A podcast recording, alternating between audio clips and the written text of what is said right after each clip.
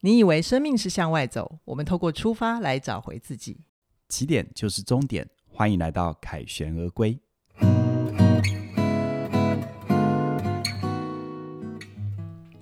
大家好，我是凯宇，大家好，我是怡璇。哦，最近啊，天气慢慢变热了哈。很热，有时候啊，我不知道听众朋友会不会觉得，好像如果我们白天比较忙或者行程比较紧的时候，就会稍微有一点点觉得心比较难平静，然后嗯好像有一点点浮浮躁躁的。对，那通常我在生活上遇到浮躁的时候，我就是喝水、睡觉，还有看电 影。凯宇呢？凯宇你怎么 解？我浮躁的时生活候，我浮躁的时候，以前没有学钢琴之前的话，就是会、会会会出去散心，嗯嗯嗯哎、然后我蛮喜欢到海边的，我喜欢听海浪的声音。 ，OK OK。然后后来学钢琴之后，就多了一个，就是可以弹钢呃，琴。真的哎，就是嗯对专注在一件事，像我对自己如果写作啊，进入对创作流，也还蛮好解浮躁怎么的。样？大家会我怎么办？大家会不会觉得我很 gay 白？ gay 拜，对啊，嗯就是浮躁的时候弹钢琴。你先不要这样子自就己。像以前我那个年代，有没有交笔友？有没有、嗯那个兴趣都看书？ 那骗笑、欸，哪那么爱看书？那那我们这个节目就是我们现在的年纪写给二十五岁的情书嘛，哦真的哦啊对呀、好好，但我觉得生活的浮躁都比较好解，嗯可是比较麻烦的，有点小可惜的，就是万一我们遇到人生浮躁，让我们那边某某修还是恰恰丢的时候怎么办？哦，波波修恰恰丢，哦你在问我怎么办？是不是？嗯对，啊，凯宇有没有这种人生的经验？有很多。好，我讲一个大家都有感的好了 OK 啊，因为我相信我们很多朋友都听我们一天听一点嘛。嗯，然后我一天听一点是从二零一六年的十二月十九号第一集是一直到现在嘛。是是，那因为后来我们节目有一些转型，所以从过去原本只要是不见红的日子啊，就会有一天听一点。现在的话，大概一个礼拜会有三到四集的一天听一点，对，因为其他的晚上会有其他的节目这样。嗯嗯嗯，但是无论如何哦，其实我那个时候刚开始，在二零一六年底的时候，嗯，呃的一天听一点，是我个人独立制作。啊，我讲一下哎对独立制作的概念，就是从要做什么题目，嗯，到撰稿，到录音，嗯，到剪辑，到合成图片，嗯，到上传，到上传配乐之后的检查各方面。那时候也没配乐，嗯，啊，全部我一个人就自是己包我们要写的标题啊，大图对标包你就含自己来，这是这是我们听众感受到的嘛？那听众比较感受不到的就是，比如说我们现在是不是都有针对每一支影片做分析、对，做检核、嗯啊？包含多少人除了基本的触及之外，多少人听对嗯啊？跳出率如何？然后听多久、等等的数字，这是我们内部的，对不对？听起来是不是细节步骤超多？对，那当年全部集中在我一个人身上，我好就我就是一条龙服务啊，我就是那一条龙那样。对你那时候怎么敢开始，我都还没问过你嘞，我当初敢开始哈的原、的的出发点根本是没想那么多 啦。哦，我那个时候真的是被逼上梁山，是俗称的拱大嘛，没有架功，但是啊，没架跳。啊呵好，呵，因为我必须讲，你现在听到的这些，我我我列出这么多细节，我并不是说要吓退一些想要做做自媒体的。嗯，你刚开始一定有刚开始的规格，刚开始真的不要做到这样，刚开始能上路比较重要。是，但是单纯的就以能上路这件事就很恐怖了。嗯嗯，因为你自己写过稿，你知道现在我们一天听一点，我们都有内容团队，然后我们开完编辑会议公稿给我嘛。对，但你自己写过稿，你现在也还在写稿，你就知道，有时候一个礼拜出个一两篇，嗯，就已经是还算不小的 loading 了，对不对？啊对 啊，但我那当初是每天呢、嗯，而且是我一个人，你一个人打五级嘛，对我一个人打五集， 然后然后那五集的，而且我们内容团队现在是专职专心写稿嘛，是对不对？嗯嗯，不用想别的嘛，对不对？对那我刚刚讲的那些，就是我那一条龙，除了嗯真五集之外，然后我你所还有要档上案，课，还要对经营公司嘛，哈， 对。然后对呢，你的浮躁。哎，子光听到这里还不够浮躁 哦，还要、哦这就有什么好？没有，我们现在就是想要知 道，然后呢，好啦你那时候浮躁怎好么了，我了？嗯知道，我知道，因为其实我那个时候啊，呃刚开始都觉得收发还可以啊、因为毕竟累积了这么多年，不管是经验还是心理学的学习，然后创作有方法，这有机会我再跟大家分享所谓创作的方法，让你能够有纪律而且规律的能够有内容产出，它是有方法的。只是呢，即便再有方法，你知道日更哈，它一直 那个时间列车一直不停的状态底下，那其实是一件很恐怖的事。嗯对，那我会感觉到那种很浮躁、很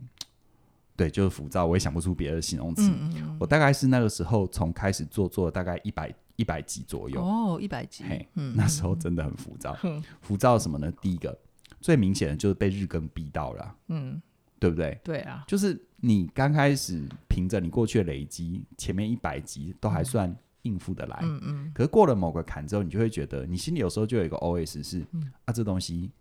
还有有什么好讲的？嗯那、这东西会不会太简单哎、？我懂哎、嘿因为你一百多集大概也三四个月了吧？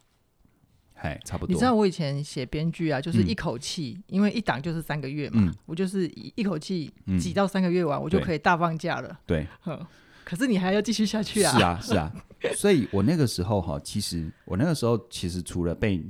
呃日更逼到之外，我觉得还有一个，就是我那时候其实陷入有一点是自我怀疑，怎么了？就是那个自我怀疑，就是你刚开始真的是有一点拱大，因为嗯你也不知道，因为你你啥都没有，你没有经验，什么都没有，你就是处于无知的投入。嗯对啊，只要有任何收获，是不是都加分？对。可是只要你投入，你一段时间之后，你就会知道哈，比如说 YouTube 上面的生态，比如说网友的回馈、网友的回应，然后加上你做，你一定会去听听别人，去参考别人，嗯嗯，不管是同领域的、跨领域的、其他类似你能够参考跟借鉴的，嗯，结果你开始去参考跟借鉴，你才终于知道自己有多么的不足，嗯哼，好，自己的某些论述有多么的薄弱 OK 或者是某些这个内容的呈现有多么的多么的不完整，嗯所以那个时候真的有一点自我怀疑，嗯嗯，但是我怀疑没有断更，嗯就有一段时间真的就是一直带着这样的怀疑，嗯，但是继续做，真的，那是你的任性啊。 对，那还有另外一个就是说，那时候做一百多集，其实也发现另外一件事情，就是说，嗯有一些主题自己好像驾驭不来，真的呀，好，可能是内在还没有准备好，嗯可能是专业知识不够，可能是口语表达能力还不到位。嗯，那以前为什么没有这个问题？因为无知嘛，无知带来力量， 就是你真的要做到一定的数量级，它才会去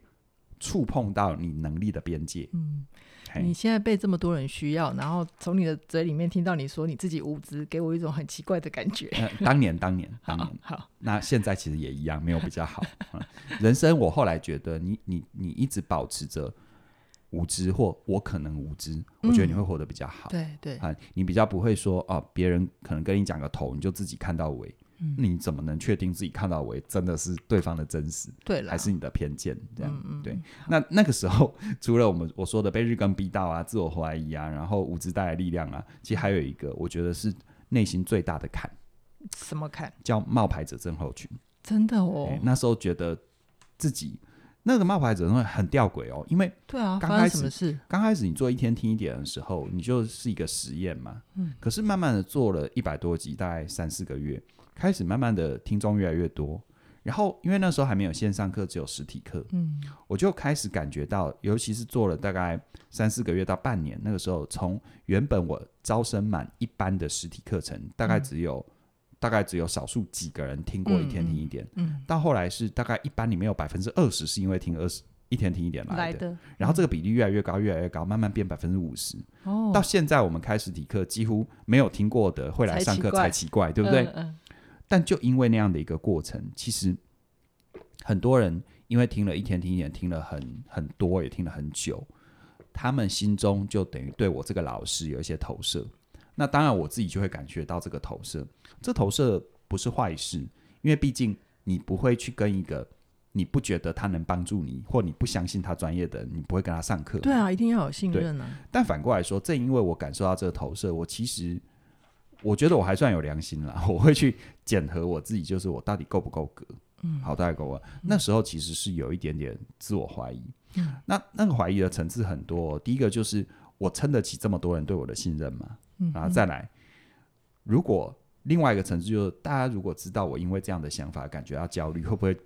会不会就不信任我？哦，懂，对不对？懂我就是懂诶这种你老心师、情诶你怎么也会这样怀疑自己，对，对不对？对，那后来我把自己慢慢的带回轨道上，慢慢嗯的又重生，然后一步一步的，就就像你今天所听到的，嗯啊，就是我觉得其中有一些转折，我觉得有时候改变是你不需要去求太多的外力。啊，当年我自己 CIA 通达力已经做了好几年了嘛，嗯那我那个时候就教大家从呼吸透过呼吸回到自己身上。嗯哼，所以我那时候非常非常的烦躁，非常非常陷入冒牌者症候群的时候，嗯其实我就是把一些呼吸的方法回到我自己身上，哦，让我自己慢慢的沉淀下来。嗯然后能沉淀下来，那个时候还还没有真正长出信心。嗯，可是哎、诶我发现因为课程还是要继续嘛，我对啊还是要跟学生做教练嘛。对，那做教练的过程当中，从学生给我的回馈和看到他们的改变跟成长，哦，我那个信心慢慢长出来。嗯，我慢慢的感觉到，哦，原来，哦，可能他他真的就只是就好像是在跑马拉松，嗯我只是穿越了一次撞墙期，嗯不哼代表我没有资格在这个赛道上跑 OK 这，样子。嗯嗯，然后，然后我觉得很妙的就是说，呃，因为当初做一天听一点，还有一个很大的内在动机就是，嗯、我我我我想要分享啊、嗯最早其实是有声书评嘛，对，然后加上 CIA 的课程一直在进行，我一直其实是在做我自己最喜欢的事，然后我就会发现，当你跟你想要的直球对决，你做你真心喜欢的，他嗯会回馈给你，嗯他会，他他不是特效药，他从来就不是说啊，突然哪某一天我早上起床，然后好好的呼吸，我的心里就突然呃跳出一个神仙教母，然后嗯拿仙女棒点我头一下，我就变好了，嗯没有，它是一个慢慢要迁移的过程，过程但它会帮助你去穿越。这 OK 样 OK，所以那个时候真的很烦躁。真的，嗯，那你那一阵子通常会做些什么事情帮助自己心安静下来？哦，这个这个问题太好了哦，就是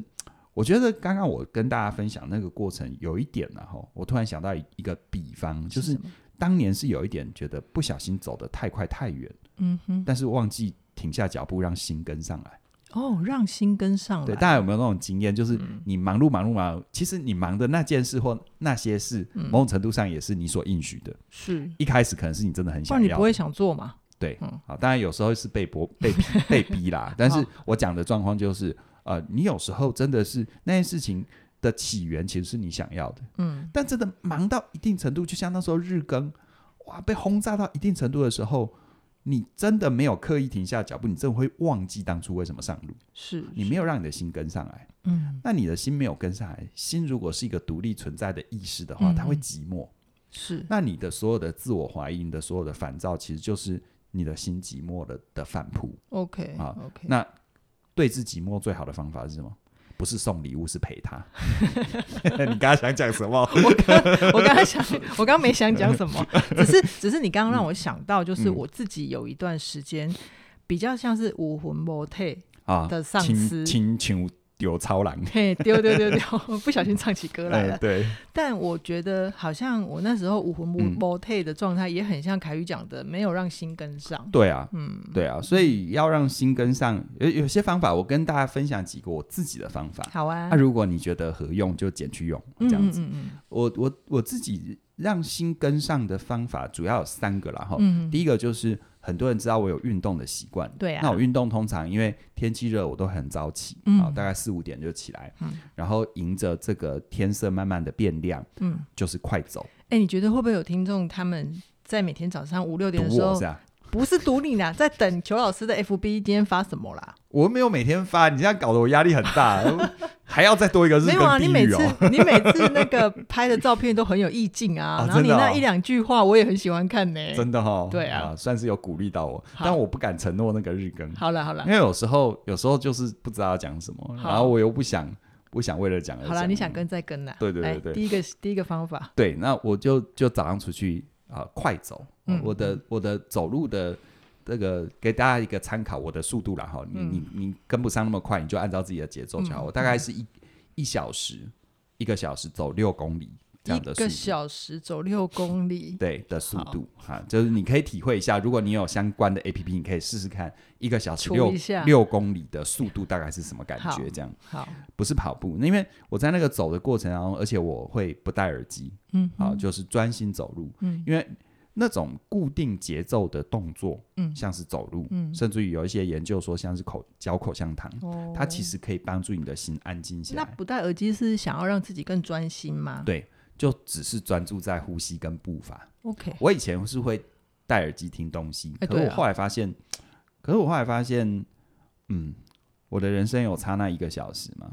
我有资讯焦虑到欠那一个小时。哦，那我为什么不把那一个小时就纯粹留给自己？哦，你就跟自己好嗯好在一起嘛。我就发现哈，其实那一个小时我就真的很专心走路，嗯，不听不听东西的时候啊，我发现我人我不管在我的人生、我的工作、我的一切的一切，很多重要的灵感、想法都在那时候跑出来。真的呀。哎，我就是我不知道大家能不能体会，就是有一种是你想出一个灵感，嗯另外一种叫做灵感撞来进找你，撞进你的脑袋。嗯，哦，我懂觉得在那个阶段，我常常是被灵感撞的，懂，像吃到无敌星星一样，真的哈、嗯很很开兴心。奋哈、然后，嗯，第二个哈，就是我常让自己心安静下来的方法，就是，诶，这应该有一些人也听我说过，嗯，哦就是我蛮喜欢去那个淡水的一间星巴克。某一家，某一家哦，嗯就是他刚好在那个出海口，就是、嗯，呃不是渔人码头，没有到那么远哦哦，那、比较它就是某个某个转角的，它刚好视野很好， OK，可以看到那个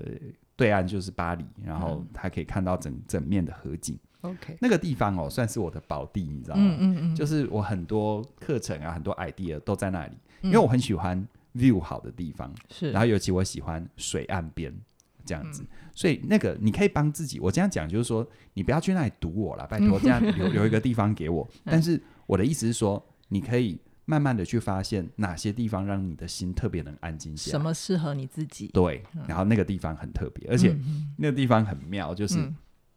我记得那个时候我跟嘉玲刚开始在研发 CIA 的课程，是我就跟她在那个麦当劳做很多次的讨不论。是麦当劳啦？啊，不刚刚不不，说星巴克，啊克，公不丢，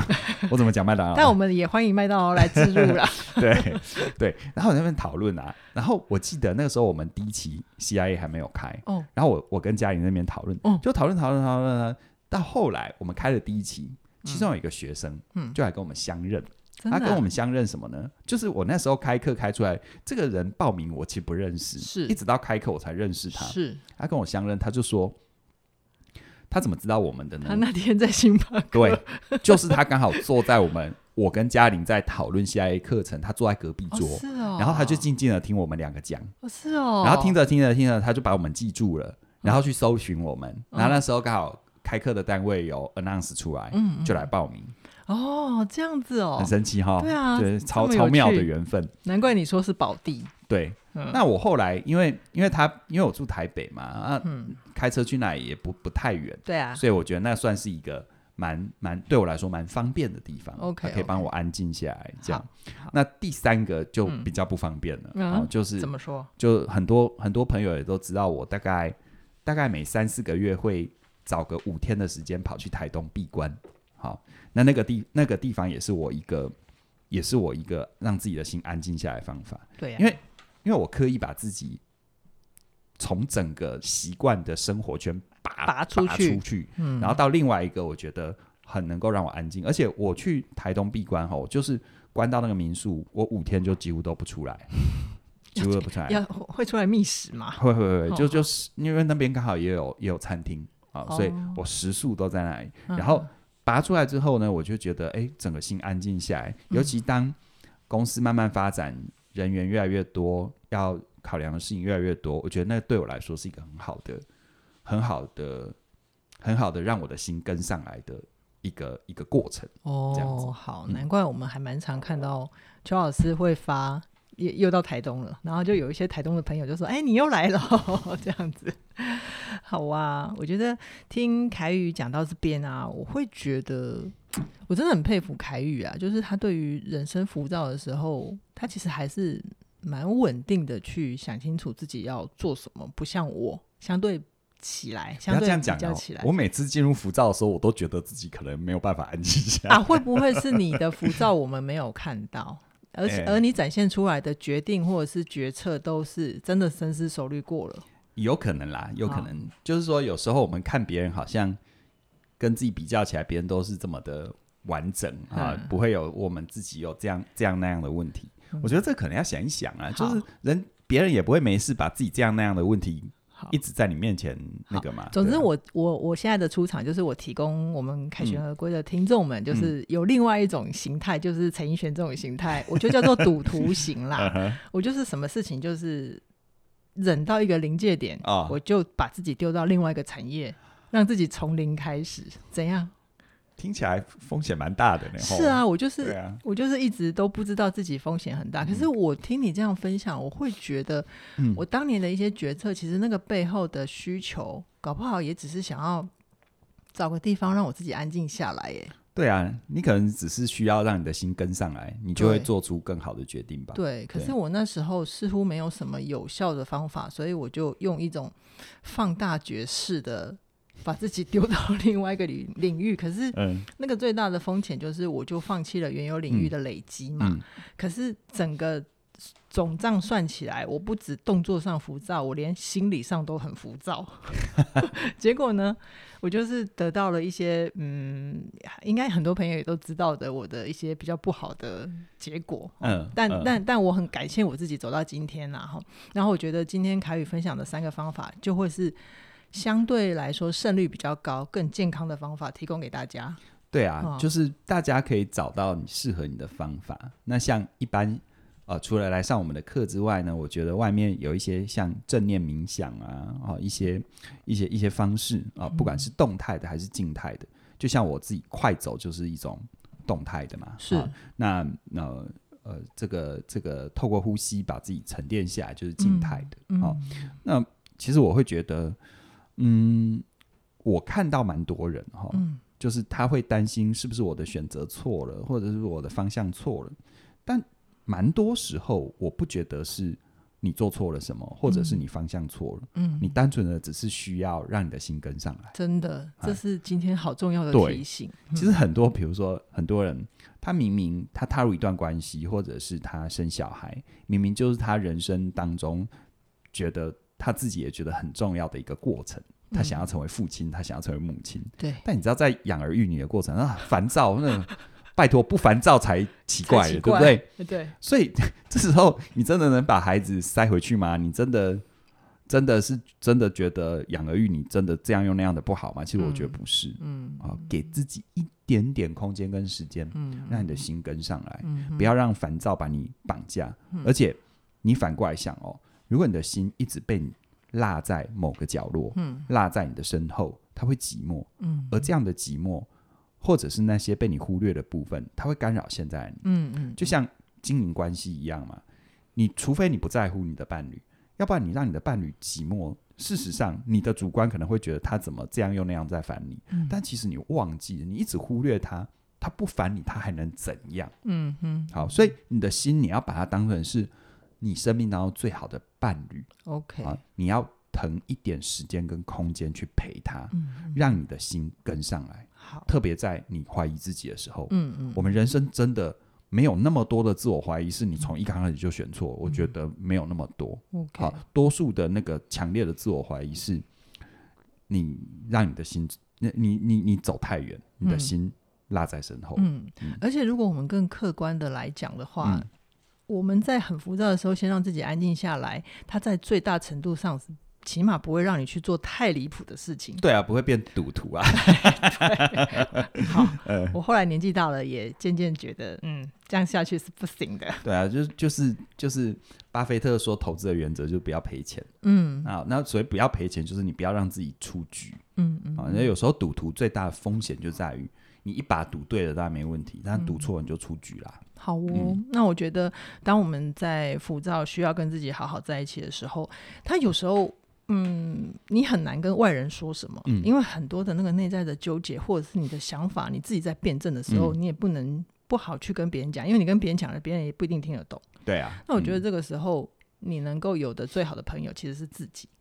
而对那个自己啊，其实就是有时候有一些心里的小声音，它其实就是你自己的信念。嗯，那嗯嗯比如说我自己在，比如说我在呃编剧产业嗯很怀疑的时候，如果当我发现我的信念就是啊 你就是烂呐、或者是啊你就是衰， 你就是衰的体质，所以你只遇到这些案子啊。对啊，我嗯其实真的觉得那个信念好重要。嗯当我如果不意识我这种有毒的信念一直在毒害我自己的时候，它嗯其实会扼杀我的创作力。对，没哦错，那讲到这边呢，就是凯宇老师有一门线上课程叫做《活出有选择自由人生》，重塑你的信念，你的未来，你说了嗯说算。了算，对嗯啊现在到六月二十八之前呢、它都还有目前的优惠优惠是二八八八，那你只要二八八八就可以加入学习。对而且更棒的是，你加入这一门课程，它还可以附赠嘉玲老师的另外一门课程，叫做《你是哪种人：荣格与十六型人格》。哦帮助你认识自己这样子。是对是，好，那相关的课程连接都在我们的影片说明说明栏里面都有，记得手刀加入啦。好啊，希望你能够透过认识信念认识自己，透过改变信念改变人生喽。好，今天先聊到这边，期待下星期空中再会，拜拜拜拜